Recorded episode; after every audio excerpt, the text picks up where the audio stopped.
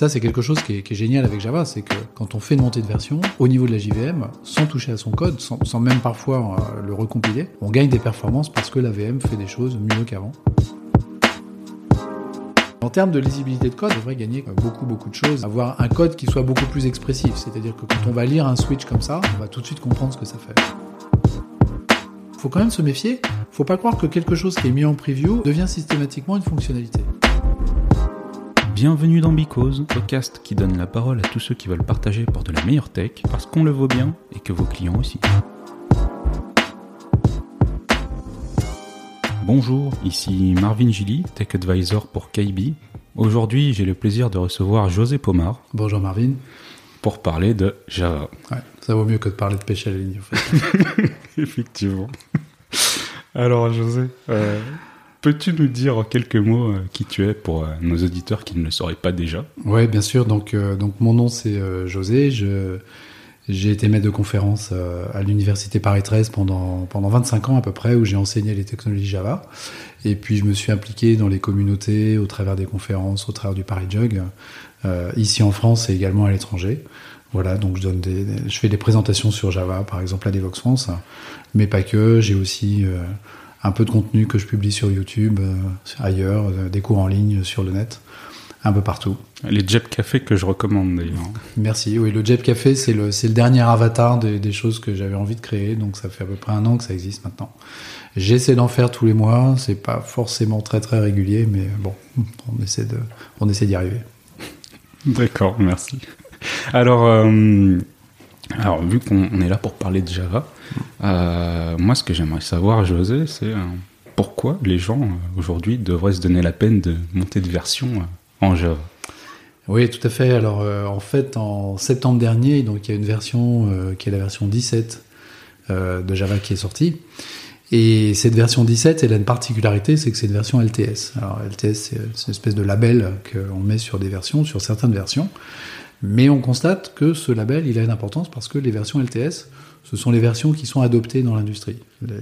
Les, versions les plus utilisées aujourd'hui dans les applications euh, d'entreprise, c'est la 8 et la 11. La 17 commence un peu à monter parce que ça fait déjà un peu plus de 6 mois qu'elle est sortie. Euh, et elle commence à monter parce que précisément c'est une version LTS. Donc je pense que quand on est développeur Java aujourd'hui, s'intéresser à la version LTS, bah, c'est tout simplement s'intéresser à ce que l'on va pouvoir faire, ce que l'on va pouvoir écrire comme code Java euh, dans un futur plus ou moins lointain. Aujourd'hui, les taux d'adoption, euh, ce qu'on observe aussi, c'est qu'ils sont de plus en plus rapides. Le taux d'adoption de la 8, donc ça c'était en 2014, hein, c'était il y a 8 ans, a été beaucoup plus rapide euh, que prévu, que ce que les gens avaient anticipé. Ça a également été le cas pour la 11, et donc il est possible que ce soit le cas aussi pour la 17. C'est encore un peu tôt pour le dire, mais si c'est le cas, ça veut dire que bah, les, les, développeurs Java vont pouvoir utiliser les nouveautés de Java 17 euh, plutôt que prévu, plutôt qu'ils plutôt ne le pensent. Donc je pense que s'y intéresser de près, euh, oui, effectivement, c'est une très très bonne idée. Après, des fois, hein, l'adoption de dernière version dépend aussi de la vitesse à laquelle les éditeurs des librairies et des frameworks euh, euh, arrivent à suivre aussi. Par exemple, je sais pas, pour les, records, euh, Jackson, il a fallu qu'ils arrivent à les intégrer pour euh, tout ce qui est sérialisation, des sérialisations, avant de pouvoir se dire, on va embarquer cette feature-là sur notre projet d'entreprise. Oui, tout à fait. Alors, c'est pareil, euh, en, fait, depuis, euh, un certain nombre de versions, hein, depuis la 10, on a une version majeure de Java tous les 6 mois qui sort, et qui sort sur une horloge en fait. C'est en mars et en septembre, voilà, il y a une version. Donc, euh, hier, puisqu'on enregistre aujourd'hui, hier la version 18 est sortie, donc ce qui, rend déjà la version 17 obsolète hein, d'une certaine façon. Donc voilà, la version 18 est sortie et dans 6 mois la version 19 sort. Et en fait, ça, ça a eu un impact qui était pas forcément euh, tout à fait attendu, c'est que les gens qui euh, entretiennent les, grosses librairies, les, grosses, les gros frameworks, hein, je pense à Spring, je pense à Hibernate, des choses comme ça, également tout l'outillage, euh, les IDE comme Eclipse, comme IntelliJ, peuvent assez facilement anticiper les nouvelles versions.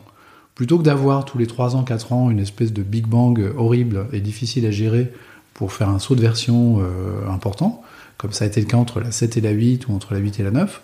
Aujourd'hui, on a un peu plus souvent des montées de version qui sont euh, assez mineures et qui sont maintenant, ap après quelques années de, ce rythme, très bien suivi par les éditeurs euh, à la fois d'outils euh, et de frameworks. Et aujourd'hui, en fait, que ce soit pour la, pour la 17 ou pour la 18 et même pour les versions d'avant, qui n'étaient pas LTS, bah, les grands frameworks, les grands outils sont à jour le jour de la sortie de la nouvelle version. Aujourd'hui, alors que la 18 est sortie hier, euh, IntelliJ, Eclipse se sont mis à jour pour supporter les nouveautés de la version 18. Et c'est pareil pour tous les grands frameworks, euh, tous les grands outils. Donc l'outillage, j'ai envie de dire, c'est, pas vraiment un problème dès l'instant que ce qu'on utilise, enfin l'outillage des frameworks, dès l'instant que ce qu'on utilise, c'est pas des vieux trucs euh, un peu confidentiels, utilisés par 15 personnes sur GitHub. De toute façon, sur un projet d'entreprise, c'est jamais une très bonne idée de faire ce genre de choses. Mais effectivement, ces petits frameworks peuvent avoir plus de mal euh, à suivre le, le rythme des releases. D'accord.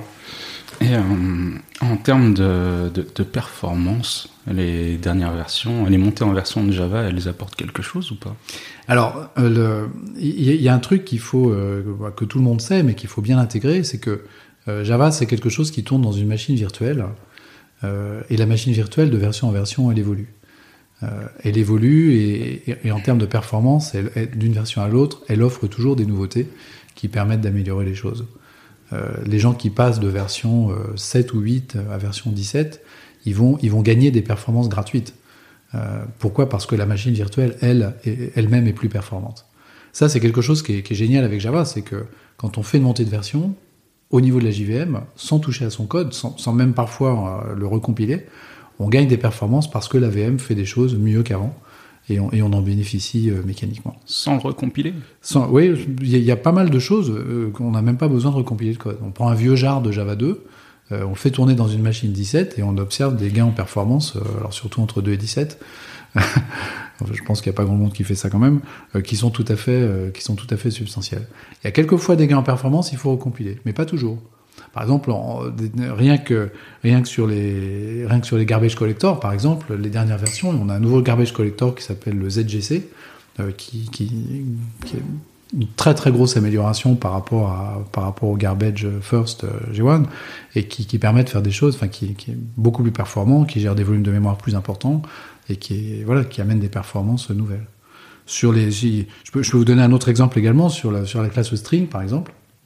Ça, si vous montez de 8 à 17, euh, si, vous êtes, si vous êtes passé de 8 à 11, vous avez déjà cette nouveauté-là. Mais si vous passez de 8 à 17, il euh, y, y, a deux nouveautés sur les strings. La première, c'est que la classe string, avant, elle encapsulait un tableau qui était un tableau de char, donc sur 16 bits. Et aujourd'hui, elle encapsule un tableau qui est un tableau de bytes sur 8 bits. Donc dès que vous gérez des chaînes de caractères, ce qui est le cas quand vous faites du XML ou du JSON, hein, des trucs que personne n'utilise évidemment, euh, bah, mécaniquement vous avez, une, occupation mémoire de vos chaînes qui est à peu près divisée par deux, euh, sans rien faire. Ok, là il n'y a même pas besoin de recompiler, c'est juste euh, voilà, c'est la c'est la performance gratuite. Derrière, ça veut dire moins de pression sur le GC, moins de pression sur la réservation de la mémoire, etc. Donc des, des gains en performance. Voilà, c'est de ça qu'on parle quand on parle des gains en performance gratuits. Il y a une autre amélioration sur les chaînes de caractères qui est la concaténation des chaînes de caractères. Alors là, pour le coup, il faut, euh, il faut recompiler. C'est pas un truc qu'on a si on recompile pas. Mais si vous recompilez votre code en, en, en, en, à partir de 11, hein, parce que c'est entre 8 et 11 qu'on a eu ça, euh, la, concaténation des chaînes, euh, l'implémentation change. Maintenant, c'est implémenté avec une euh, instruction de bytecode particulière qui s'appelle invoke dynamic et qui permet de faire appel à un code qui est plus performant pour concaténer les chaînes de caractères. Ça marche pour la concaténation des chaînes, ça marche aussi pour le, formatage des chaînes de caractères. Sur le formatage de certaines chaînes, pour les des formatages simples, on peut avoir des gains en performance de, de l'ordre d'un facteur 5, 5 à 10. Donc c'est euh, donc ça peut valoir le coup euh, quand on était quand on a un code qui a été compilé dans une très vieille version, oui. de le recompiler avec la nouvelle version dans le cadre de la concaténation, de la traitement. Oui, traitement dans, ce cas -là, dans ce cas-là, ça vaut le coup. Il y a, il y a plein de, de, de, de cas où c'est pas c'est pas forcément intéressant. Mais de toute façon, aujourd'hui, les gens ils ont des trucs de CI/CD qui font des recompilations quasi systématiques mm -hmm. euh, dès qu'ils refont une livraison. Donc c'est pas c'est pas vraiment c'est pas vraiment un souci. D'accord. Voilà. Et ça, ça c'est des performances qu'on qu obtient, et il y a plein d'autres exemples. Hein, euh, voilà. C'est des performances qu'on obtient sans toucher à son code. Hein. On n'a pas touché au code. Hein. Donc ça, moi j'aime bien ça. C'est des performances, euh, voilà. J'ai rien à faire.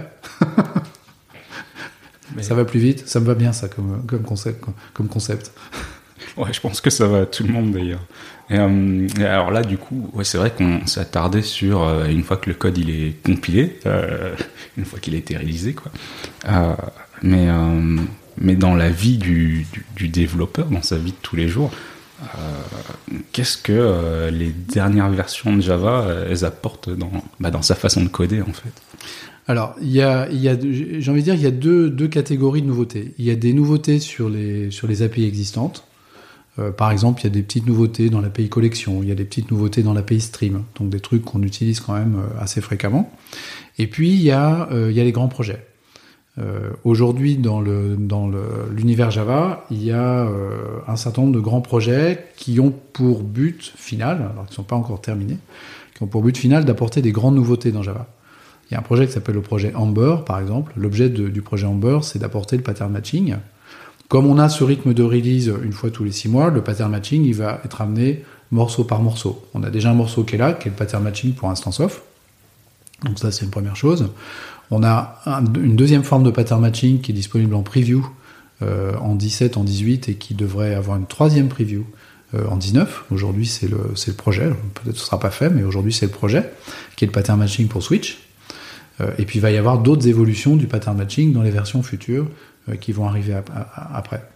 Le projet Amber, il a apporté, euh, en fait, c'est un avatar du pattern matching qui va être utilisé dans le pattern matching, mais qui peut être utilisé dans plein d'autres contextes, qui est ce nouveau concept qu'on appelle le- les records, qui sont des, espèces d'objets dont l'objectif est de transporter euh, juste un état. Ça, c'est le projet Amber. Puis à côté de ça, on a un autre projet qui s'appelle le projet Loom. Le projet Loom, son objectif, c'est euh, d'amener des nouveaux paradigmes en matière de programmation concurrente. Aujourd'hui, une application, que ce soit Java ou autre d'ailleurs, hein, une application qui a un modèle de programmation concurrente, elle peut lancer quelques milliers, quelques dizaines de milliers de threads. Un thread, ça prend pas mal de mémoire, ça prend un peu de ressources de calcul, ça met du temps à se lancer, et au bout de 10 000 threads, en général, enfin de quelques milliers de threads, en fonction de la mémoire dont on dispose, le, on peut plus, on peut plus en lancer. Et c'est pas beaucoup 10 000 threads. Hein, c'est quand on réfléchit, c'est quand même assez peu. Le projet Loom, on va pouvoir lancer des, des threads à la demande, comme on veut, des millions, parce que le, la notion de thread va changer, va évoluer, et ce sera un, un objet thread va être beaucoup moins coûteux, euh, notamment en mémoire euh, et en ressources également. Donc ça, pas c'est pas la notion de thread virtuel oui, c'est ça, voilà. C'est alors les, les- la terminologie n'est pas encore complètement fixée. Ça, c'est, ça portait plusieurs noms depuis le début. Aujourd'hui, on est sur thread virtuel, mais euh, oui, l'idée, l'idée, c'est ça. Le, le paradigme central de Loom, c'est de dire que euh, avant, quand on quand on confiait une tâche à un thread, cette tâche, elle était attachée à ce thread jusqu'à ce qu'elle ait terminé de s'exécuter, qu'elle s'exécute en produisant un résultat ou en jetant une exception. On ne pouvait pas interrompre la tâche. On pouvait interrompre le thread, ce qui cassait la tâche mécaniquement, mais on ne pouvait pas interrompre la tâche indépendamment du thread. Avec Loom, on va pouvoir faire ça. Un même thread va pouvoir prendre une tâche, constater que cette tâche est bloquée sur euh, des entrées-sorties par exemple, c'est le cas le plus fréquent, et il va pouvoir dire bah, cette tâche je la mets de côté, j'en prends une autre en charge, ok, et je continue avec une autre tâche. Donc l'un des gros apports de Loom, c'est de, dire bah, on va pouvoir détacher une tâche d'un thread et en attacher une autre. Un concept qui est assez génial, qui, a nécessité des modifs au niveau du langage de la VM, du garbage collector, de tout, qui sont absolument démentes. Ça fait des années que les gens travaillent là-dessus, et ça va, arriver dans les, versions qui viennent. Euh, on a un, nouveau, autre projet qui s'appelle Panama, qui permet d'exécuter du code natif euh, de façon plus sécurisée, plus performante, plus plein de choses euh, que, que les solutions qu'on avait avant. Les gens qui font ça, grosso modo, à leur disposition, ils ont un outil qui s'appelle JNI, qui date de Java 1, qui a plus de 20 ans. ils ont une évolution de JNI qui est en fait pire que JNI, qui s'appelle JNA, qu'ils n'utilisent pas. Là, ils vont avoir quelque chose qui est, vachement mieux pensé, euh, avec plein de trucs super, euh, intéressants, euh, plein de choses super intéressantes pour eux, qui s'appelle le, projet Panama. Donc Amber, Loom, Panama, et puis il y en a d'autres encore hein, qui, qui, euh, qui, vont, qui vont continuer aussi à, venir euh, apporter leur lot de nouveautés dans les, dans les versions futures. Alors Après, euh, je sais pas si beaucoup de nos auditeurs parmi les javaïstes font beaucoup de programmation concurrente ou, euh, ou s'ils s'amusent à faire des appels natifs. Mais dans les choses qu'ils utilisent très souvent, j'ai l'impression que bah, les records peuvent modifier leur façon de travailler. Voilà, c'est ça que je voulais dire. C'est que moi, je vois sur beaucoup de projets, par exemple, du Lombok. Lombok par-ci, Lombok par-là, add, bien sûr. add value. Euh, en, quoi, là, les, records euh, que tu as évoqués euh, peuvent changer notre façon de, développer Alors, les, records, c'est, ça vient avec le projet Amber, dont, dont, on vient de parler. un record, qu'est-ce que c'est C'est une première chose, c'est une classe. Hein. Donc, on casse pas la notion de classe. On a déjà un type de classe un peu particulier en Java qui sont les enums. Tu sais, les enums, ça date de Java 5. Mm.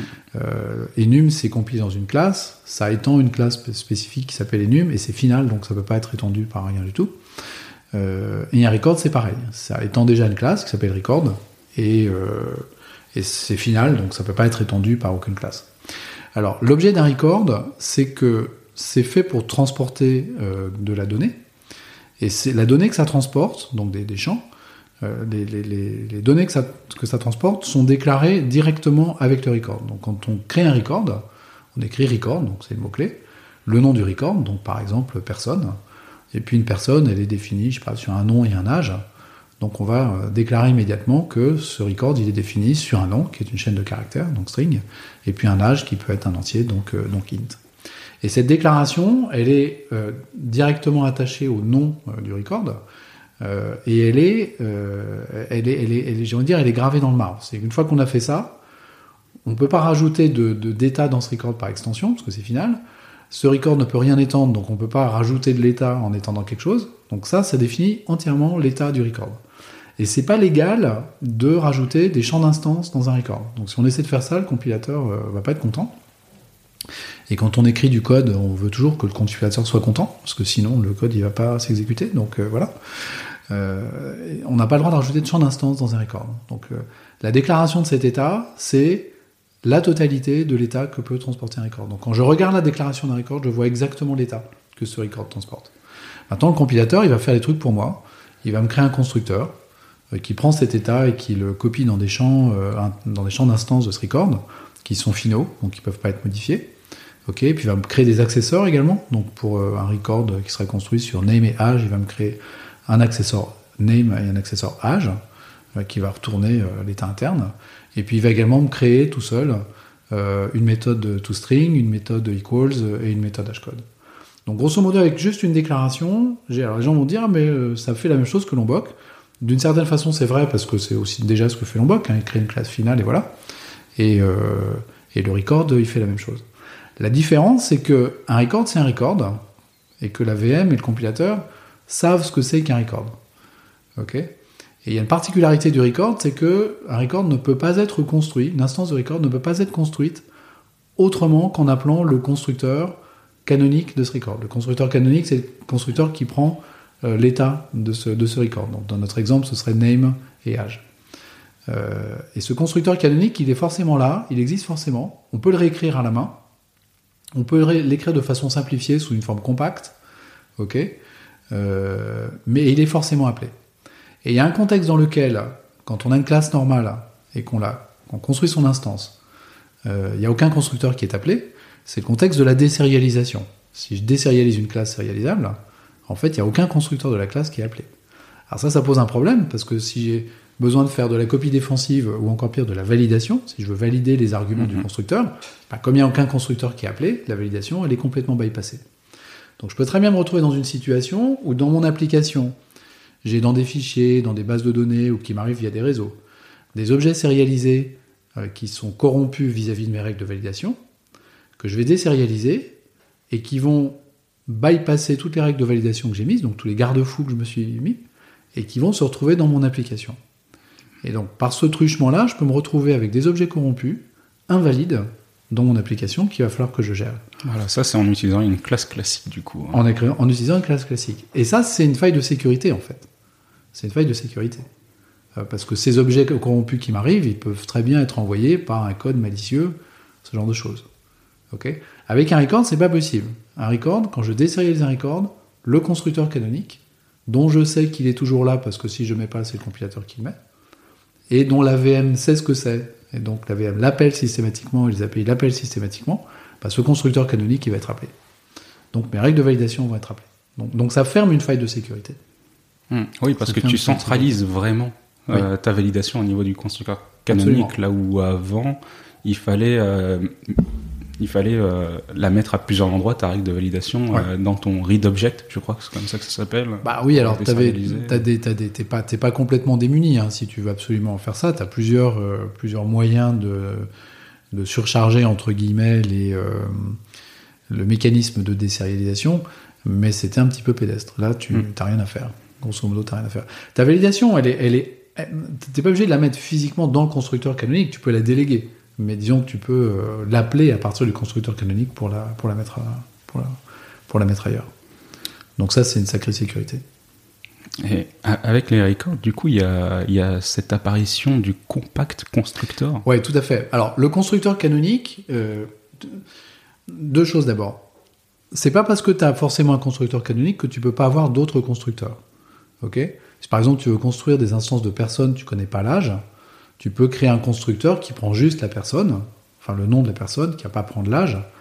La seule contrainte, c'est que un constructeur d'un record doit nécessairement appeler le constructeur canonique de ce record. Donc dans ce truc-là, tu dois avoir this de, tu vas passer name parce qu'on t'a passé un name, et puis tu vas mettre une valeur par défaut pour l'âge, par exemple moins 1, parce que c'est assez rare d'avoir des gens qui ont un âge négatif. Donc, euh, et puis après, tu as peut-être du code qui va gérer le fait que si tu as moins 1 dans l'âge, ça veut dire que l'âge est inconnu. Ok. Euh, donc tu peux, mettre autant de, constructeurs que tu veux. Tu peux te mettre des méthodes factory. Si tu as envie de construire des records avec des méthodes factory, c'est parfaitement possible aussi. Donc tu peux mettre des méthodes statiques dans un record. Tu peux rajouter toutes les méthodes d'instance que tu veux dans un record également. Tu peux implémenter des interfaces. Tu veux, que tes, records soient comparables, par exemple. Voilà, tu vas implémenter l'interface comparable. Si tu veux qu'il soit sérialisable, il va falloir que tu implémentes sérialisable. Ça, c'est tout à fait possible. La, la, seule contrainte, c'est que tu n'as pas le droit de rajouter de champs d'instance. Voilà, ça, c'est interdit. Si tu veux rajouter des champs statiques, tu peux rajouter des champs statiques dans un record également. Ça aussi, c'est possible. D'accord. Ça aussi, c'est possible. Et donc, le, pourquoi est-ce que tu voudrais avoir envie de euh, d'écrire ton propre constructeur canonique? Et en fait, il y a deux raisons euh, principales. La première, c'est de faire de la copie défensive. Par exemple, euh, l'état d'un record, il est censé être immutable. ok? Sauf que si on passe une liste ou un tableau ou un truc comme ça, et que c'est une heure liste, mm-hmm. ah, si la personne garde une référence sur cette heure liste, elle va pouvoir aller euh, changer en fait indirectement l'état interne de ton record. Donc la façon de se prémunir contre ça, c'est de faire une copie défensive. Hein. Tu copies la liste et puis voilà. Et tu montres pas la liste que tu as, as mis dans ton record. Tu, tu, dois le faire à la construction, donc voilà, ça c'est une bonne raison de, devoir euh, réécrire ton constructeur canonique. Et le, deuxième endroit où il faut le faire, c'est sur l'accessor. Euh, quand tu fais un get, euh, enfin quand tu fais, quand quelqu'un va venir lire cette liste, il faut lui donner une copie, parce que c'est pareil, si tu lui donnes la copie que la liste que tu as en interne, il va pouvoir la modifier. Donc voilà, ça c'est la première raison. Et la deuxième raison pour laquelle tu peux avoir envie de réécrire ce constructeur canonique, c'est de faire de la validation sur les, les, arguments que tu passes à la construction. Si tu veux juste faire de la validation, si tu n'as pas envie de, de reprendre le, de, réécrire le 10.name égale name ou 10.age égale âge, que, ça c'est le comportement par défaut que, que le comportement par défaut te convient, tu as une forme simplifiée du constructeur canonique qui est le constructeur compact. Et là, tu mets pas les arguments, tu mets pas le 10.machin égale machin, 10.bidule égale bidule. Ça, c'est le compilateur qui l'ajoute pour toi. ok? Et donc, tu mets juste les, euh, les, règles de validation sur tes arguments. Sachant que le compilateur va t'ajouter la copie des arguments dans, le, dans les champs internes du record après la validation. Donc si ton record est invalide, tu jettes une exception, il ne sera pas construit. D'accord. Et, dans ce compact constructor, on, on, peut accéder aux. J'allais dire les attributs de mon objet, mais tout à l'heure, tu as dit qu'il n'y avait pas d'attributs en fait. Bah, euh, la notion d'attribut, le problème de la notion d'attribut, c'est que euh, elle n'est pas bien définie. Si tu dans ce truc-là, tu sais, tu sais jamais si tu parles des champs, si tu parles des propriétés. Les gens qui font des bins, pour eux, les attributs, c'est aussi bien les propriétés que les champs. Donc, euh, tu, tu as accès aux champs. Tu as accès au champ si tu veux. Euh, dans, le constructeur canonique, dans le constructeur compact, euh, tu as accès aux arguments. Tu peux. Si tu veux modifier un argument, tu peux. Bon, parce que c'est vraiment très utile, je suis pas convaincu, mais tu peux faire. D'accord. Bon, en tout cas, hein, pour, pour, les fans de DDD, du coup, euh, si vous voulez faire des value objects, il faut utiliser les records à partir de maintenant. Là, oui, enfin, alors après, si, si tu es dans une application de 5000 lignes, que tu as du long partout, tu vas pas t'amuser à tout réécrire. Hein, ouais ce qu'il faut voir, c'est que cet aspect de la sérialisation est quand même très intéressant. Après, quand tu regardes le bytecode généré par Lombok, tu te rends compte que les implémentations de toString equals et hashcode qui, mettent dedans sont vraiment écrites entièrement en bytecode, etc. Donc, si tu veux bénéficier de, meilleures implémentations, notamment de hashcode. Hein. En général, c'est hashcode hein, qui, est le, point névralgique. Si tu veux faire des hashcodes qui soient plus performants, euh, avec Lombok, faut recompiler. Enfin, faut reprocesser tes classes avec le, le processeur de Lombok. Alors que dans un record, si tu regardes le bytecode du record, le hashcode, euh, enfin, c'est trois méthodes, hein, toString equals hashcode, c'est de l'invoke, dynamic que tu as dedans. Donc si en 18, 19, 20, etc., il y a des, il y a des améliorations, des, euh, optimisations qui sont faites sur le hashcode, ah, t'as pas besoin de recompiler ton, ton record parce que le code qui calcule effectivement le hashcode, il n'est pas dans le record, il est à l'extérieur. Donc ça, c'est pas mal, ça. Ça, c'est pas mal. D'accord. Euh, bah c'est intéressant, c'est- ces records. Euh, alors, je, les avais vus notamment, euh, enfin personnellement, quand j'ai regardé les tutos, dans le cadre de classe scellée. Alors, ouais, tout à fait. Ça, c'est un truc qui, qui arrive en 17 également, qui a encore un avatar du, du pattern matching et qui va donner des améliorations qui sont pas encore disponibles de façon définitive. C'est-à-dire que le, les classes scellées, ça marche de concert avec le, avec le switch, avec les switch expressions. Et euh, les switch expressions, c'est une preview en 17. C'est une preview en 18 aussi, ça on le sait parce que 18 est sorti hier, donc on, on parle pas du futur, là, on parle d'un truc qui appartient au passé. Et a priori, il devrait y avoir une troisième preview en 19, donc ce sera encore une preview en 19, donc dans 6 mois. C'est pas- décidé encore, mais euh, c'est ça ça le plan. Alors, qu'est-ce que c'est qu'une classe scellée ou un type scellé? Parce que ça peut être une classe, mais ça peut être aussi une interface ou une classe abstraite. C'est en fait, euh, on, va parler pour les interfaces. hein. Une interface scellée, c'est une interface qui connaît les implémentations qui sont autorisées. Donc tu, définis une classe, tu dis bah voilà, cette, une interface, tu dis cette interface elle est scellée. Et en même temps que de la sceller, tu vas rajouter une clause qui s'appelle permit euh, et qui va dire bah voilà les, classes qui sont autorisées à implémenter cette interface, c'est celle-là, celle-là et celle-là. Ok Et c'est vérifié à la compilation. Donc à la compilation, tu peux pas euh, créer d'autres, euh, glisser une classe qui implémenterait cette interface et qui serait pas dans la clause permit de l'interface. Ça, c'est pas autorisé. Donc c'est vérifié à la compilation. C'est également vérifié à l'exécution. C'est-à-dire qu'à l'exécution, si tu, tu, sais, tu peux créer des classes avec des agents, avec euh, de la manipulation de bytecode, avec euh, des, classes loader custom, etc. Tu peux faire ça en Java. Les frameworks comme Spring, Hibernate euh, font ça. Donc à l'exécution, l'AVM va vérifier en permanence que euh, tu rajoutes pas des classes qui implémenteraient cette interface sans en avoir l'autorisation. Donc ça, c'est vraiment blindé. Tu peux pas, tu peux pas bypasser le truc. Tu peux pas gruger le système. Ok. Du coup, ça nous empêche, euh, au moment où on va définir dans notre cas une interface, de par la suite pouvoir rajouter des implémentations qui n'étaient pas prévues à cette interface? Exactement. Tu peux empêcher ça. Tu peux empêcher ça avec le mécanisme des classes scellées. Alors, dans le cas d'une interface ou même d'une classe, qui est-ce qui a le droit d'implémenter une classe scellée? Tu peux le faire. Tu peux. Les, éléments qui ont le droit d'implémenter une interface scellée, c'est les classes finales. Donc les records ont le droit puisque c'est des classes finales. Ok. Des classes qui elles-mêmes sont scellées et donc qui vont définir elles-mêmes les classes qui peuvent les étendre. Ok. Ou si tu veux donner la possibilité aux gens d'étendre ton interface de classe, euh, de classe scellée, enfin d'interface scellée de classe autorisée, des classes que tu déclares comme étant non-sealed, c'est-à-dire tu les déclares explicitement comme étant non scellées. Donc en fait, tu as pas mal de souplesse. Soit tu peux te créer une hiérarchie d'objets qui est entièrement fermée et qui pourra être étendue par personne, soit tu peux dire bah, je crée une hiérarchie d'objets, mais je laisse un point d'extension qui est disponible. Mais par contre, tu le fais forcément explicitement. C'est pas un truc que tu fais par défaut, donc tu peux pas le faire par accident. L'idée c'est tu peux pas dire ah mince j'ai un bug j'ai oublié de mettre un truc euh, de mettre ce machin final et puis euh, le compilateur m'a laissé le faire si tu si tu le fais tu le fais en, en, en connaissance de cause tu le fais en toute conscience l'idée c'est ça alors il y a, y a, une contrainte sur ces classes scellées c'est que l'ensemble de ta hiérarchie scellée est forcément vit forcément dans euh, le même package ou dans le même module si tu utilises les modules donc tu peux pas dire voilà je crée une interface scellée avec des classes mais mes classes qui sont autorisées, je les compilerai plus tard. Ça, le compilateur va pas te laisser faire ça. Le compilateur, il veut tout voir au même moment.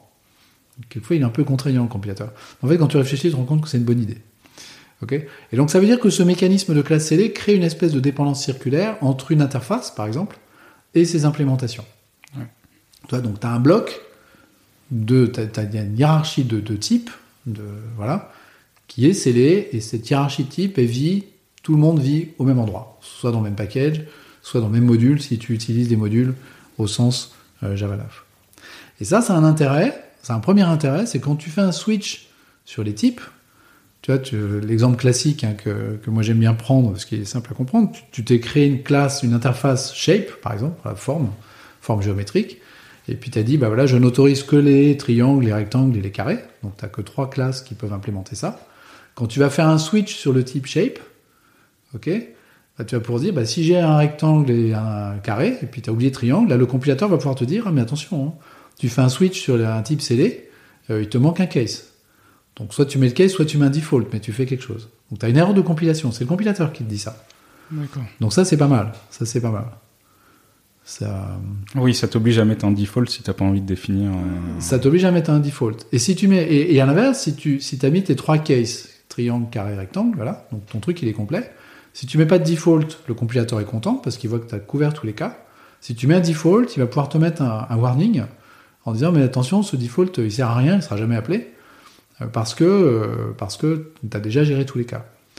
Et c'est pas une bonne idée de garder ce default, parce que si jamais plus tard tu rajoutes une classe cercle, et que tu oublies de traiter le cas cercle dans un switch, là le compilateur va pouvoir te dire Ah, t'as oublié le cas cercle. Alors que si tu as mis un default, du coup le default il va absorber le cas cercle. Donc t'as pas forcément envie de ça. Ouais, on se prive d'un avantage qu'on, dont Exactement. on bénéficie avec. Euh, tu te prives d'un avantage. Et ça, ça, touche au pattern matching pour Switch. Alors ça, on pourrait se demander, mais quel est l'intérêt de faire ce truc-là? D'abord, le Switch, euh, c'est un statement en Java et dans tous les langages qui a une super bonne réputation. Hein. Tout le monde utilise des Switch partout. t'as tellement de comportements zarbi avec le Switch que dès que t'as un Switch, t'as un bug en général. Donc les gens ont tendance à pas trop utiliser le Switch. Mais là, avec ce truc-là, ça va. Euh, moi, je pense que ça va donner un intérêt au Switch qu'il n'avait pas avant. Tu vois Comme. Euh, bah, tu vois, l'un des paradigmes aujourd'hui, c'est de se dire quand j'ai besoin de rajouter du comportement sur une hiérarchie d'objets, sur ma classe shape par exemple, je vais rajouter une méthode sur mon interface. Je vais rajouter une méthode, par exemple, euh, Euria, qui va me permettre de calculer la surface de mes, euh, de mes éléments géométriques, de mes figures géométriques. Ok, super, mais si tu si es dans cette approche-là, ça veut dire que à chaque fois que tu as besoin de rajouter un comportement métier sur une hiérarchie d'objets métiers, tu rajoutes une méthode sur l'interface. Alors l'intérêt, c'est que si jamais tu oublies une implémentation sur un de tes objets métiers, le compilateur va te le dire. Parce que si tu rajoutes React, tu as oublié la méthode React sur la classe cercle, le compilateur va te dire ah, la classe cercle, elle n'a pas sa méthode React, il faut, que tu, faut que tu la mettes. Ouais, ok, donc là tu vas le faire. Donc ça c'est bien, ça c'est sympa, le compilateur il, il t'aide. Euh, mais ça veut dire aussi qu'au bout de trois ans de projet, si tout le monde fait ça à l'échelle de ton application, tu te retrouves avec 50 méthodes dans ton interface. 50 méthodes dans ton interface, toi si tu es sur un module métier qui n'a besoin que de la méthode RIA, tu vas aussi te retrouver avec la méthode périmètre, avec la méthode couleur, avec la méthode je sais pas quoi, tout un tas de méthodes que tu vas pas utiliser. Et là, ce faisant, tu violes un des principes solides. L'interface ségrégation. Voilà, qui est le principe d'interface ségrégation, exactement. Ok euh, normalement, quand tu, quand tu utilises, euh, quand tu crées une dépendance vers, vers un, élément, un élément, un objet, quoi. Idéalement, euh, tu aimerais avoir dans l'objet uniquement l'état que tu vas utiliser, uniquement les méthodes que tu vas utiliser. T'as pas envie d'avoir un état en plus ou des méthodes en plus. La raison, c'est que si jamais quelqu'un fait des modifications euh, dans des méthodes que tu n'utilises pas, et que toi tu dépends de ça, bah t'es bon pour te recompiler alors que t'as pas de valeur ajoutée à cette recompilation. Ça, c'est le, truc contre lequel euh, l'interface ségrégation euh, peut te protéger. Voilà. Et donc, le fait de te dire, bah, finalement, ma méthode RIA, je vais pas la mettre sur Shape, je vais la mettre à l'extérieur, je vais la mettre dans mon module métier. Je vais la mettre là où j'en ai besoin. Ok? Euh, le problème, c'est qu'aujourd'hui, si tu fais ça, tu vas te dire, ah bah ok, donc je vais prendre un objet shape dans ma méthode RIA, parce que tu inverses le truc, donc c'est comme ça que ça a marché. Et puis tu vas faire, bah, si mon shape c'est un cercle, je fais ça. Si, sinon, si c'est un carré, je fais ça, etc. Tu te retrouves avec un if, else if, else if, else if. C'est pas très beau. C'est pas, c'est pas safe parce que si jamais tu rajoutes un type dans ton interface, bah, ton if, else if, il va pas te dire, ah, t'as oublié une branche. Ok? si tu veux faire du refacto ou quoi, que tu en as 50 comme ça dans ton appli, des if, else, if, else, if, euh, t'as plus qu'à devenir un master du grep pour euh, les chercher et prier pour que ça marche. Voilà, donc c'est pas, c'est pas, c'est pour ça que les gens font pas ça, c'est une, une, bonne chose, hein, on va pas. Mais avec cette histoire de switch, là, les choses deviennent beaucoup plus sûres, parce que ça veut dire que tu vas avoir un switch qui va prendre shape, tu vas switcher sur les différents types de shape, cercle, triangle, rectangle, etc. Si t'en manques un, c'est le compilateur qui te le dit. Donc, et tu vois, et si, si quelqu'un rajoute un type scellé dans la hiérarchie, partout où tu as utilisé ce switch, le compilateur va te dire Ah, mais là, tu as oublié quelque chose, là, tu as oublié quelque chose, là, tu as oublié quelque chose. Donc, tu te retrouves avec le même avantage que celui que tu avais euh, quand tu une interface et que le compilateur te disait Mais cette méthode-là, que tu as définie dans l'interface, elle n'est pas implémentée dans tes classes. Tu récupères en fait cette sécurité au niveau de la façon dont, tu, dont tu structures ton code et tu gagnes en fait à mon avis, dans un meilleur respect de l'interface ségrégation. Les gens disent c'est une, une, une, façon de, réécrire le pattern visiteur, et en fait, ça ressemble à ça, effectivement. L'objet du pattern visiteur, c'est exactement ça. C'est de pouvoir rajouter du comportement sur une hiérarchie d'objets sans toucher à cette hiérarchie d'objets. Le problème, c'est que les méthodes accept, on les a jamais, donc euh, évidemment, tu peux pas utiliser le pattern visiteur. Et quand tu les as, après, il bah, faut implémenter le pattern visiteur correctement, ce qui est pas facile non plus. Souvent, ça marche pas bien. Et euh, là, là c'est à mon avis une alternative qui est, euh, qui est, vachement intéressante, qui arrive avec ce, switch sur les types. Ah ouais, personnellement, le pattern visitor, je l'ai jamais vu sur les projets. À la limite, les projets bien outillés euh, de l'AOP, hein, de la programmation orientée aspect, pour ajouter des, des, des, features un peu transversales, mais le visiteur, pas tant que ça. Mais bah, c'est bien de permettre, euh, avec le langage, de, de pouvoir, euh, de pouvoir faire ce que tu viens de dire, ajouter des fonctionnalités à toute une hiérarchie d'objets en différenciant les cas. Je, pense, que quand ça va arriver, parce que c'est encore en preview, hein, je pense que quand ça va arriver, ça va vraiment permettre de, structurer les applications différemment. Et, euh, et, on sait bien que quand on, se rapproche d'un respect correct des principes solides, euh, on a des applications qui sont mieux organisées, qui sont mieux structurées. Euh, voilà, si, à un moment tu n'as plus besoin de calculer les surfaces de tes trucs, bah, le module qui calcule ça, tu peux le jeter. Alors que si tu as rajouté une méthode ERIA sur ton interface, retirer cette méthode ERIA, c'est quand même beaucoup plus, euh, beaucoup plus délicat comme refactoring. Et, euh, souvent, les gens ne le font pas. Tu, tu, termines avec du code mort dans ton application et il n'y a rien que tu puisses faire. Et, et euh, là, ce que tu disais, hein, le, le, pattern matching, euh, ça, ça, concerne du coup les switch statements et les switch expressions ou... Alors, le, le pattern matching, c'est quelque chose qui va concerner en fait plein d'endroits dans le langage. C'est un nouveau concept qui arrive dans le langage. C'est pas un nouveau concept en programmation. Hein, ça, je, crois que le pattern matching, ça doit dater de la fin des années 60 ou du début des années 70. Donc c'est pas du tout un nouveau, un nouveau concept. C'est connu depuis très longtemps. Mais par contre, en Java, c'est nouveau. Faut voir qu'en Java, euh, tous les 10 ans, il se passe quelque chose. Ok? Java sort en, en 95. Euh, voilà. En 2004, il y a les génériques qui arrivent, donc les types paramétrés, qui était un vieux concept. Euh, en 2014, donc 10 ans après, les lambda arrivent. Ouais. Là, on est en 2022, le pattern matching est en train d'arriver. Donc, on est encore dix ans après euh, les lambda, en fait. En 2030, on se revoit, José. en 2030, peut-être qu'on se reverra pour parler du, du, prochain truc, parce que normalement, le pattern matching, on, on devrait, on devrait l'avoir. Ça devrait être terminé. Enfin, terminé entre guillemets. Voilà. Euh, donc ça, c'est un, un, nouveau, c'est un nouveau concept. Et le, le, concept de pattern matching, ça consiste à se dire, euh, on, on, a déjà deux pattern matching hein, dans le langage. Euh, le premier, c'est le pattern matching constant. Bon, c'est pas c'est pas le truc le plus le plus glamour euh, de, l'existence. Mais le, pattern matching sur les types, lui, est en train d'arriver. Donc on peut on peut faire euh, si shape est instance est une instance de cercle. Ça c'est l'instance of classique. Donc instance, instance of circle. Et en fait, euh, circle c'est juste un type. Et depuis en 17, on peut le on peut le remplacer avec un pattern. Et le pattern il s'écrit circle circle. Voilà. Euh, je ne sais pas très bien comment lire ça. Peut-être dire que shape a été déclaré euh, avec quelque chose de la forme circle, circle. Voilà. Et si ça c'est vrai, c'est-à-dire que si shape ça match effectivement ce truc-là, à ce moment-là, ce, ce, ce, deuxième circle, ça devient la variable de liaison du pattern. En mmh. fait, ça l'est déjà, mais disons qu'elle est créée, cette variable dans ce cas-là, qu'on appelle une binding variable, donc une variable de liaison. Et donc cette, cette variable, je peux l'utiliser partout où c'est euh, pertinent de l'utiliser. Le, le, scope, c'est euh, bah, la branche du if, évidemment, mais c'est aussi, euh, je peux mettre un et booléen derrière ça, et dire, bah, voilà, si shape est, is instance of circle circle, et circle point radius strictement positif, par exemple. Donc là, j'utilise en fait circle dans, un, dans une branche booléenne de ce, de ce test. Et, là, on arrive à, et là, ça a du sens. On arrive à faire un et à partir d'un pattern matching et d'un booléen. Ouais, tout à fait. Absolument. On peut faire ça. Ok. On peut faire ça. Tu peux pas faire de ou, parce que le ou, évidemment, ce serait pas. Le circle, il peut exister comme il peut ne pas exister, mais tu peux faire un et. Ouais, tout à fait. Tu peux faire des et dans les switches euh, de- sur les patterns également. C'est vrai, c'est vrai qu'on a glissé le switch sur les patterns un peu, un peu euh, De façon brutale. ni vu ni connu là. mais euh, jusqu'à présent, on pouvait pas faire de switch sur des sur des types. Ok, ça fait partie des nouveautés. Et en fait, c'est pas exactement. On appelle ça le switch sur les types parce que bon, c'est pas pas idiot de l'appeler comme ça. Mais en fait, ce qu'on le, le, case du switch, euh, qui est une constante, c'est pas juste un type, c'est en fait un pattern. Ok, donc on va faire euh, switch sur shape et puis écrire case circle circle. Et, et si ce case il est vrai, bah, la, la variable circle elle est créée en fait dans le contexte de cette de cette branche, de ce case. Ça, c'est le pattern machine sur les switches.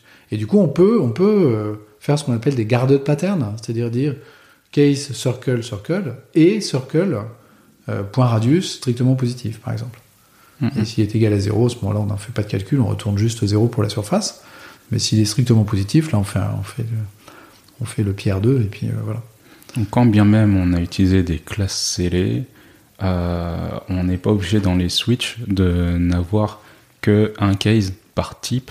Avec ce système de guarded pattern, on peut encore euh, créer plus d'embranchements en fait. Oui, tout à fait. Si on a plusieurs cas parce que tu as des cercles, je sais pas, moi, qui ont un rayon qui est égal à 0, ou tu veux gérer, tu vois, séparément certains, certaines instances de tes objets euh, sur certaines propriétés de l'état de ces objets-là, tu peux créer des, des, des patterns avec ce qu'on appelle un guarded pattern à côté, qui est en fait une, une expression booléenne euh, qui vient en validation euh, du pattern. Ouais, tout à fait. On peut faire ça. D'accord.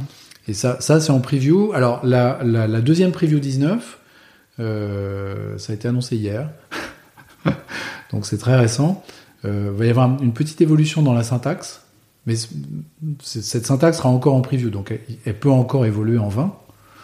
Euh, donc, faut, faut surveiller le truc, quoi. C'est juste ça. Et plutôt que de mettre un éboulet 1, on rajoutera un mot-clé qui est le mot-clé when. C'est-à-dire, on dirait case circle circle when circle.radius strictement positif.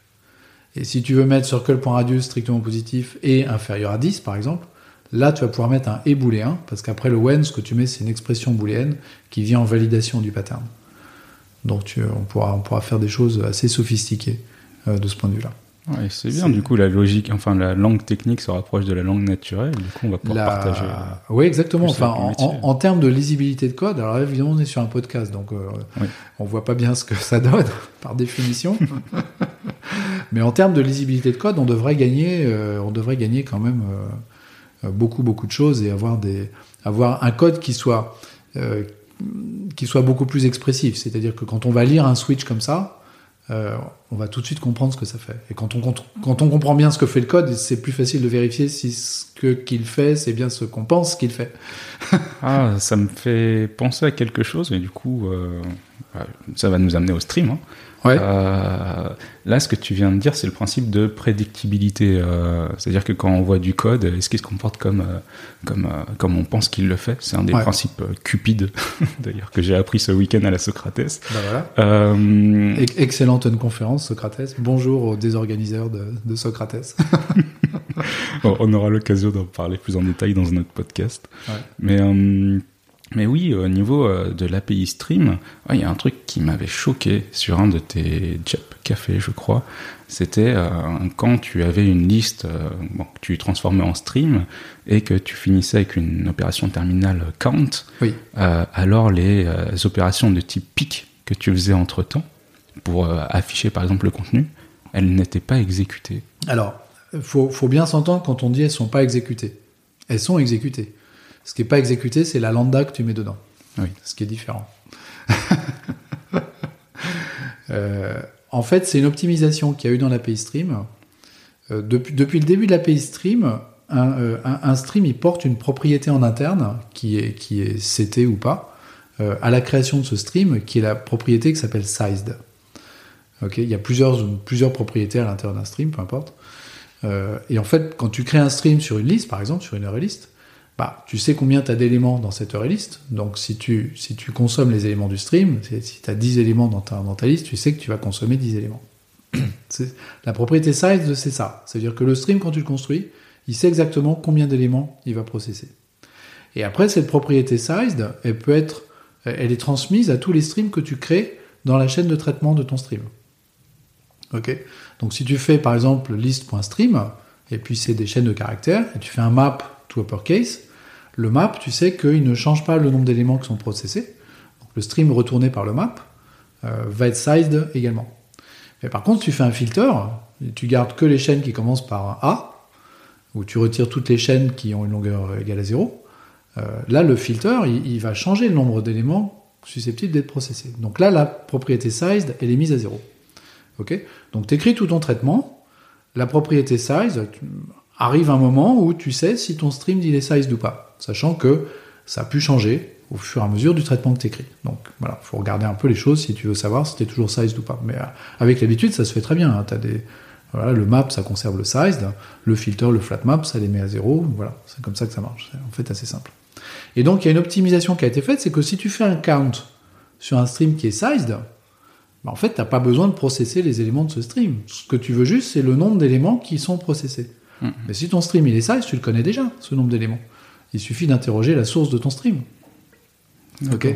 Euh, si tu fais list.stream.count, alors déjà, si tu es sur un, IDE un peu malin, il va te dire, tu sais que tu peux juste faire list.size. Hein, le résultat, ça va être le même. Hein. oui. Ça va être un long au lieu d'un int, mais c'est tout. Hein.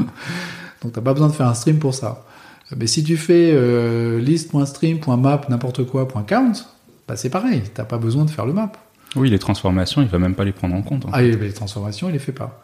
Alors en 17, tu as une optimisation qui fait que euh, si tu as un stream qui est sized et que tu fais un count dessus, bah, toutes les lambda euh, intermédiaires ne sont pas appelées parce que tu n'en as pas besoin et ça te sort le bon résultat. Ok, donc si tu avais 12 éléments dans ta liste, ça va sortir 12.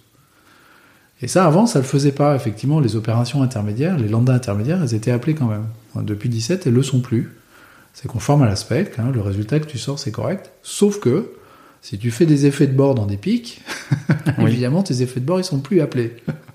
c'est pas très euh, programmation fonctionnelle compliant. Voilà. Alors, depuis le début, on dit, le pic, il est juste fait pour faire du debug. Oui. Ok pour, pour faire des systèmes out, pour regarder les éléments qui passent dans le stream, ils sont pas faits pour prendre les éléments puis aller les mettre dans une liste à côté euh, en même temps que tu processes ton stream. C'est pas fait pour ça. Donc faut pas le faire. Si tu, si tu le faisais avant et que ça marchait par hasard, bah, il est possible qu'aujourd'hui ça marche plus.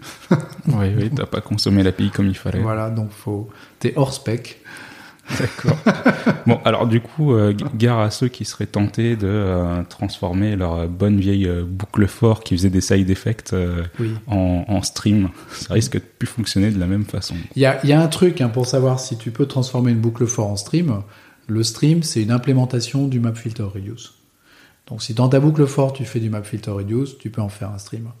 Si c'est pas du map filter reduce ou si tu fais des effets de bord, si tu fais 20 000 trucs en plus de, de produire un résultat, si tu produis 3-4 résultats, ça peut pas faire un stream.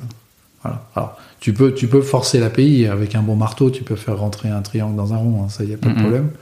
C'est juste une question de, de, taper suffisamment fort, donc tu vas y arriver, mais, mais tu vas écrire un code, garde ta boucle fort, garde ta boucle fort. Voilà. C'est pas, la stream c'est pas une baguette magique, hein. c'est, euh, c'est un super outil, mais c'est pas une baguette magique.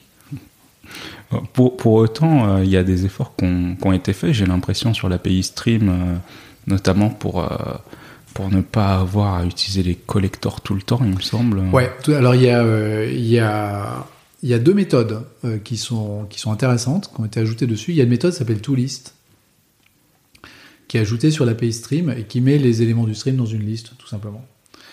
Euh, quand est-ce que c'est intéressant d'utiliser cette méthode? Bah, C'est précisément intéressant de l'utiliser quand tu as un stream qui est sized. Pourquoi? Parce que quand il est sized, ça veut dire que tu peux créer directement un tableau pile à la bonne taille dès le début. Tu sais, quand tu fais le collector collectors to list, le collect collectors to list, pardon, il te crée une array et puis il appelle add euh, au fur et à mesure. Euh, ce qui est très bien, ça marche très bien, pas de problème. Sauf que le add, euh, quand le tableau interne de l'Eurelis est trop petit, il va le copier dans un tableau plus grand. Mm-hmm. Ah, si tu sais que tu vas, euh, alors si tu processes 20 éléments, tu t'en fiches complètement. ça n'a aucune importance.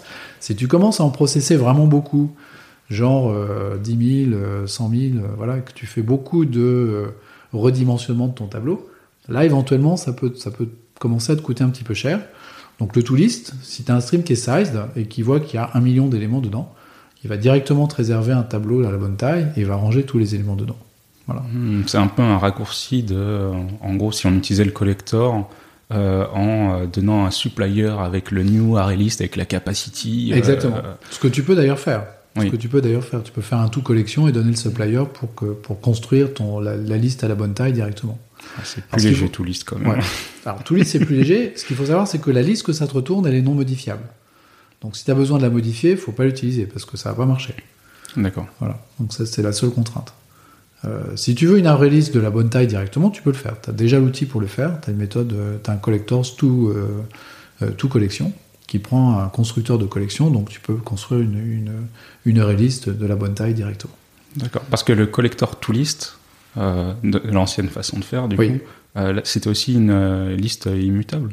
Non, c'est une array list. C'était une array list. Donc ça veut dire, c'est une array list. Donc ça veut dire que faut pas te jeter tête la première dans ton code en disant, bah à chaque fois que j'ai un collect collectors to list, je vais mettre un to list à la place. Mm, mm. Si tu fais ça et que derrière tu rajoutes encore des éléments euh, dans ta liste, Et tu pètes ton euh, code. tu, tu, tu risques d'avoir des, des exceptions euh, parce que la, la liste que, te- que tu obtiens elle est non modifiable. Mais il y a plein de cas dans lesquels euh, en fait tu tu t'y touches plus à cette liste, tu vois, tu la modifies pas. Mm, mm, Donc dans ce cas-là, bah oui, hein, super, mm. D'accord. génial, Ok. c'est ce qu'il faut faire. Et il n'y a que pour les listes, du coup, que vous avez euh, ajouté des opérations terminales euh, Alors, il y, a, euh, y a une autre opération euh, intermédiaire qui a été ajoutée qui s'appelle map, qui s'appelle map multi.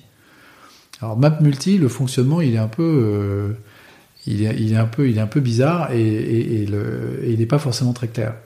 L'idée, c'est de te dire, tu veux faire de la validation sur les éléments de ton stream, mais le fait de les valider et, et s'ils sont valides, tu veux les convertir.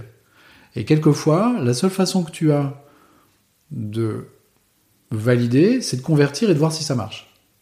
Ok? Donc tu peux dire, bah, ok, je vais faire un filter, je vais valider, et puis après je vais faire un map et je vais faire la conversion. Sauf que si ton prédicat et ton mapper c'est le même code, Oui. tu fais deux fois la même opération. Alors je vais prendre un exemple très simple, c'est tu veux convertir des chaînes de caractères en nombre avec un, par, un integer.parsint. Ok? Tu, tu peux pas savoir si ton integer.parsint il va pas euh, lever une exception.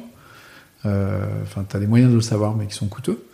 Euh, finalement, le moyen le plus simple, c'est d'essayer et de catcher l'exception. Donc, si tu veux le faire avec un filter, tu vas faire filter, integer.parsint, tu vas catcher l'exception, puis retourner faux si jamais tu as une exception qui a été levée. Et puis après, dans le map derrière, tu fais integer.parsint. Donc, tu fais deux fois la conversion, ce qui est un peu, Ouais. ce qui est un peu pas efficace. Quoi. Oui, c'est sûr. Alors, tu as une façon, avant 17, tu as une façon de, de contourner ça qui est de dire, bah, je vais mettre le résultat dans un stream. Ok? Donc, tu fais ton integer.parsint. Si ça a marché, tu te crées une fonction qui fait integer.parsint. Si t'as pas de- d'exception, tu, tu wraps l'entier qui est retourné dans un stream. Tu fais return stream.off de cet entier. Et si jamais l'exception a été jetée, tu retournes un stream vin, stream, stream.off, juste comme ça. Donc, tu te retrouves avec une fonction qui prend une chaîne, et qui retourne un stream soit avec la conversion, soit avec rien, si jamais la conversion n'a pas fonctionné. Et cette fonction-là, tu peux la passer dans un flat map. Ouais. Ok Et donc le flat map, il va ouvrir les streams résultats. Quand il y a un résultat, il va le prendre. Quand il n'y a pas de résultat, bah, il- forcément, il va pas le prendre, vu qu'il n'y a pas de résultat. D'accord. Voilà. Mais ça, c'est pas très efficace parce que Tu fais plein de streams. tu fais plein de petits streams. Voilà. Donc le map multi, je vais pas détailler le fonctionnement parce que il est vraiment Oui, oui, sur un format podcast, c'est peut-être pas. est- C'est pas, pas très pratique, il faudra voir le code. Mais grosso modo, ce que ça te donne, c'est un consumer que tu vas appeler avec le résultat, si le résultat, tu as pu le produire, et que tu vas pas appeler si tu n'as pas produit le résultat. Donc tu remplaces flatmap avec tes stream.off par map multi. Le map multi te donne un consumer, et soit tu appelles ce consumer si, si, si tu as pu produire ton entier, soit tu l'appelles pas si tu n'as pas produit ton entier. Donc ça fait la même chose que le flat map, sauf que t'as pas besoin de créer ces, petits streams intermédiaires. Là, je te le mets dans un, dans un, dans un truc sur cet exemple-là, mais il y a plein de use cases dans lesquels tu peux l'utiliser. Si tu veux, si tu veux appeler ce consumer plusieurs fois, par exemple, tu veux doubler les éléments de ton stream. Tu as un stream ABC, tu veux faire AA, BB, CC. Bah, tu fais map multi et t'appelles euh, juste ce consumer deux fois avec le avec le- l'élément du stream que tu veux traiter. D'accord. Voilà. Ok, bon, je pense que pour les streams, on, on est pas mal là sur, sur le sujet. Je, je me dis qu'aller plus loin, ce serait vraiment difficile à suivre euh, pour nos auditeurs. Ah, Euh, les streams c'est un peu technique, alors le- en parler sans regarder du code, C'est c'est ça. Sans le code sous les yeux, ça paraît c'est compliqué. mieux à avec suivre. le code quand même. Mais il y a peut-être un truc dont les gens un peu intéressés par les nouveautés de Java ont entendu parler, c'est c'est sûrement les text blocks. Ouais. Alors ça, ça, ça fait, ça ça fait partie aussi du projet Amber. Ça fait partie des petites choses qui sont pas une révolution, mais qui sont juste une amélioration. euh, les, les anglo-saxons appellent ça la quality of life, tu vois. C'est, Ouais. ça, ça te facilite juste la vie. C'est pas, voilà, ça, ça va pas, ça va pas te révolutionner ton truc, euh, mais, mais voilà, c'est juste plus pratique. Et en fait, un text block, c'est une chaîne de caractères dans laquelle les caractères spéciaux sont plus escapés. T'as plus besoin de les escaper. Imagine que tu veuilles mettre une requête SQL ou, ou un bout de code JSON dans, dans une chaîne de caractères en Java. C'est horrible. hein. Ouais. C'est horrible depuis 25 ans.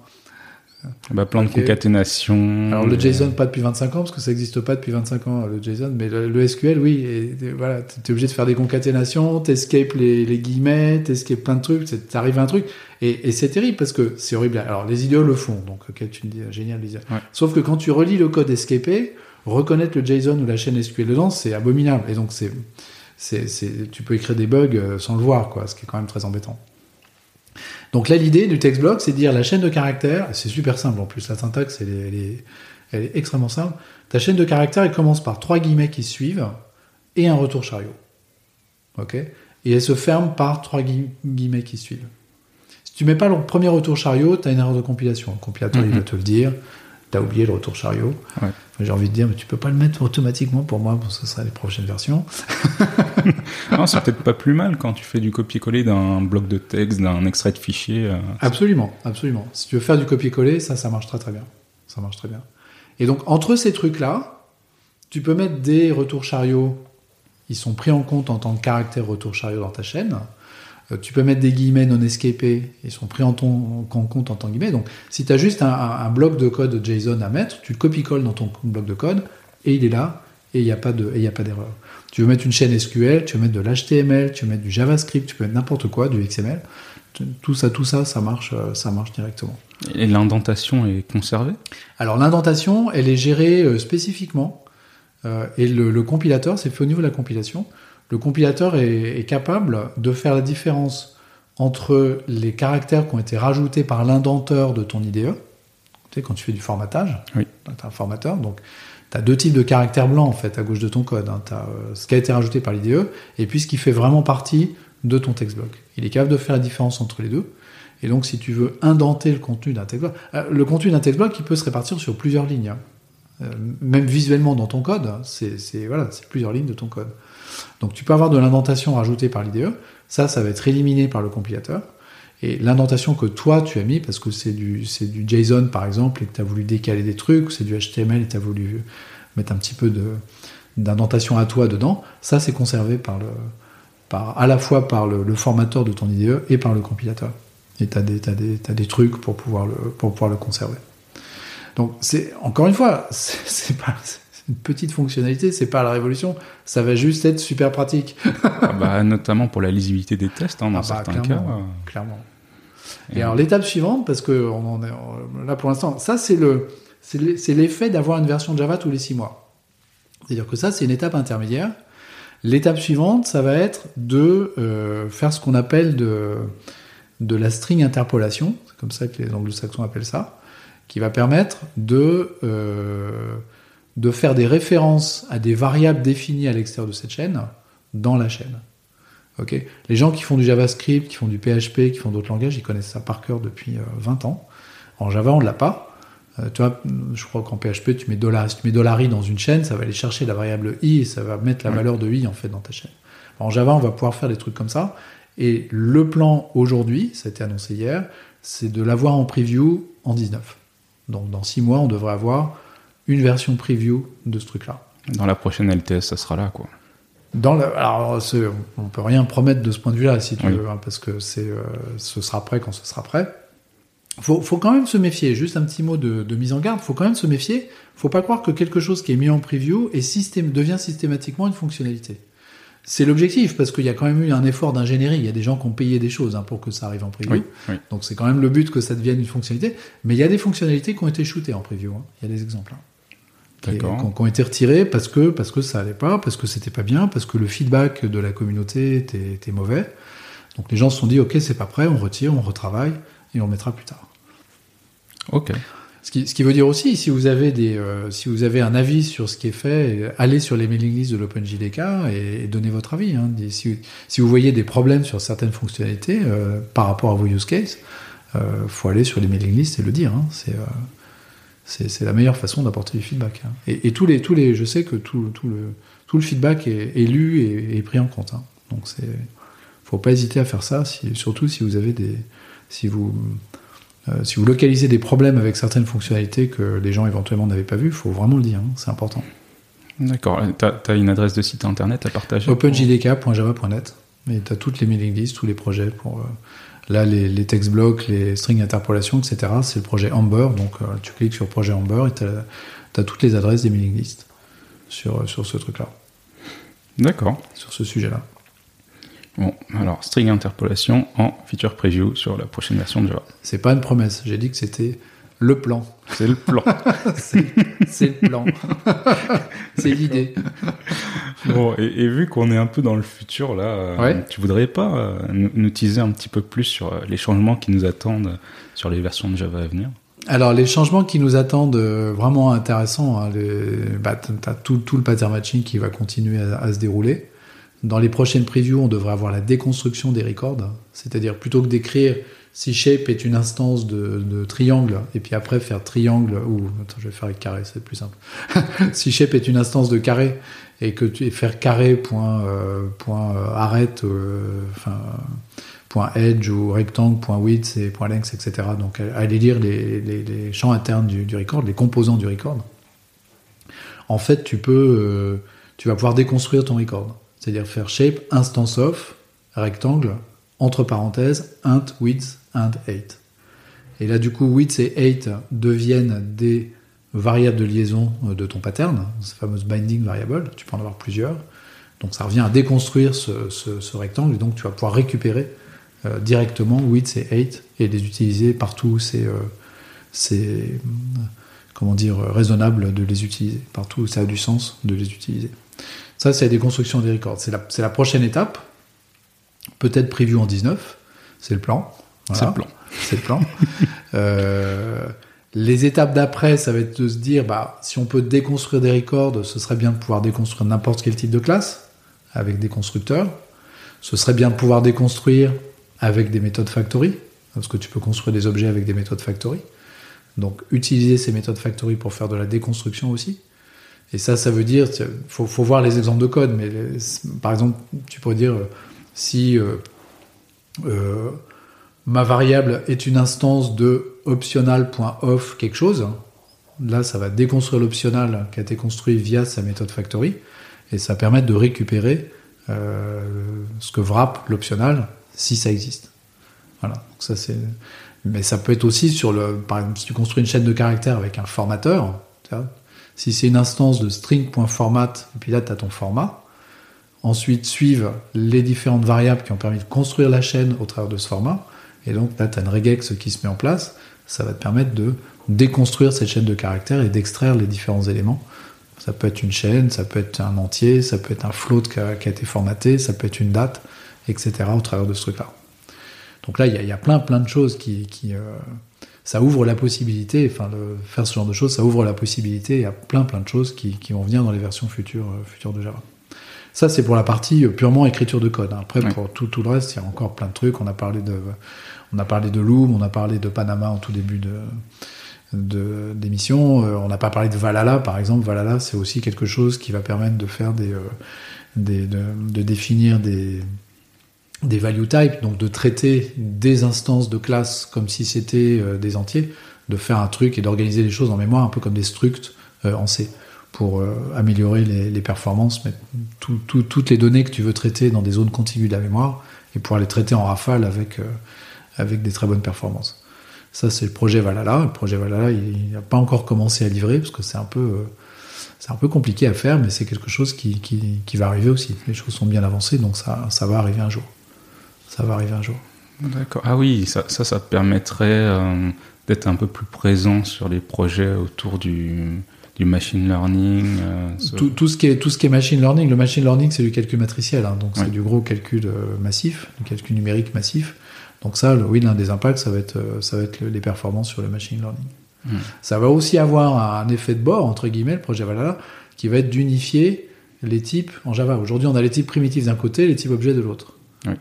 Et là, on va, au travers de Valhalla, on va pouvoir se retrouver à euh, unifier les types primitifs et les types objets. On va pouvoir faire, ça, ça va faire rigoler les développeurs C-Sharp, mais on va pouvoir faire des listes de int. ah oui, ils peuvent déjà le faire. Ah bah oui. Oui. pas nous.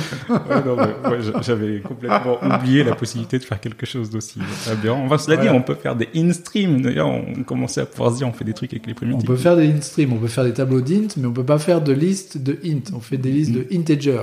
Oui. Euh, Quand tu expliques ça à un développeur C-Sharp, tu regardes avec des hurons comme des soucoupes. On n'est pas un peu arriéré en Java le, boxing, quoi, de quoi tu parles Le boxing, c'est quoi ça, le boxing? Donc ça, oui, ça c'est pour le futur, ça.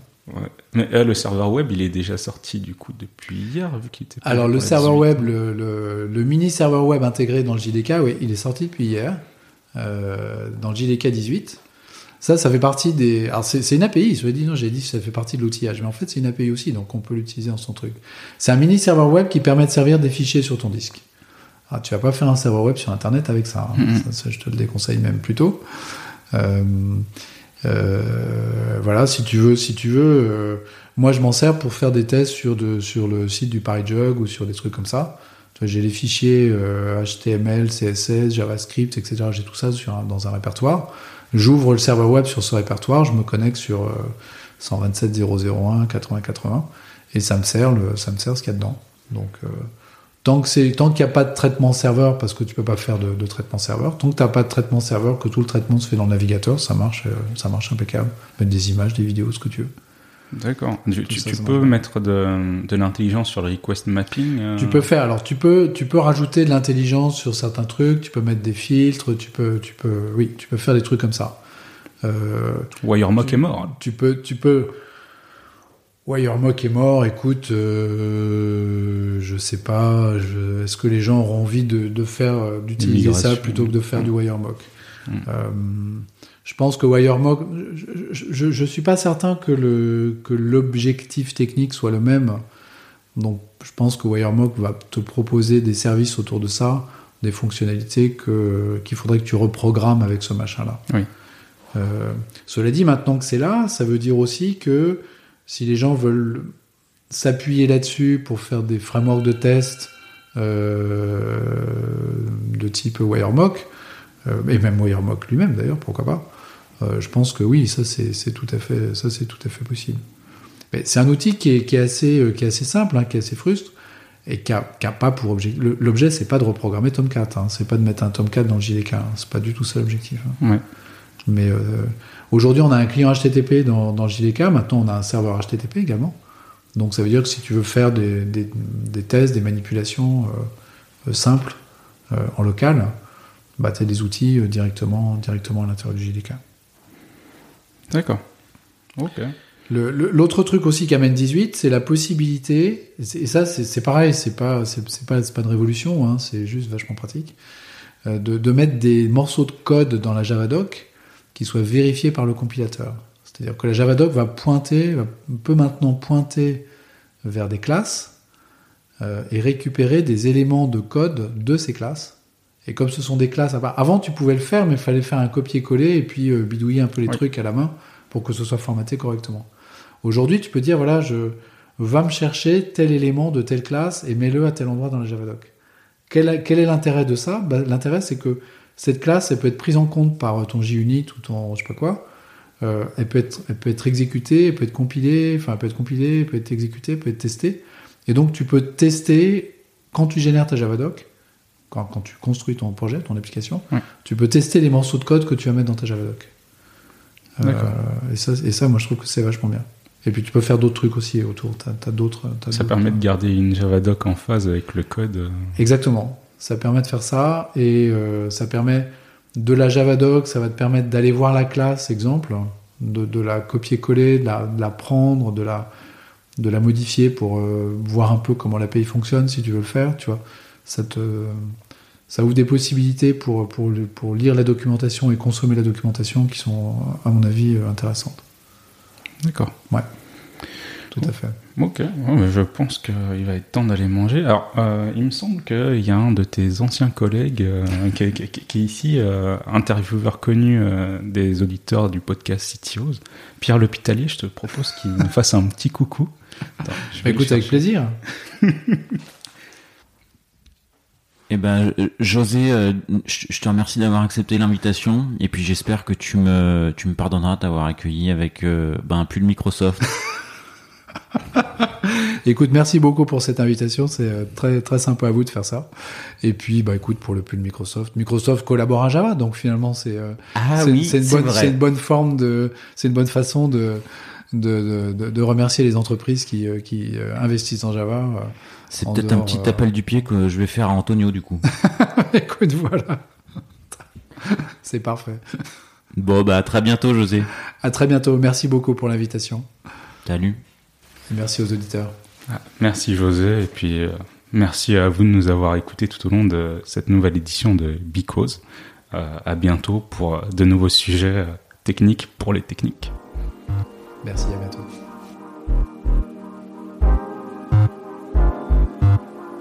Le podcast est maintenant terminé. Merci de l'avoir écouté. N'oubliez pas de vous abonner pour ne rien manquer des prochains épisodes.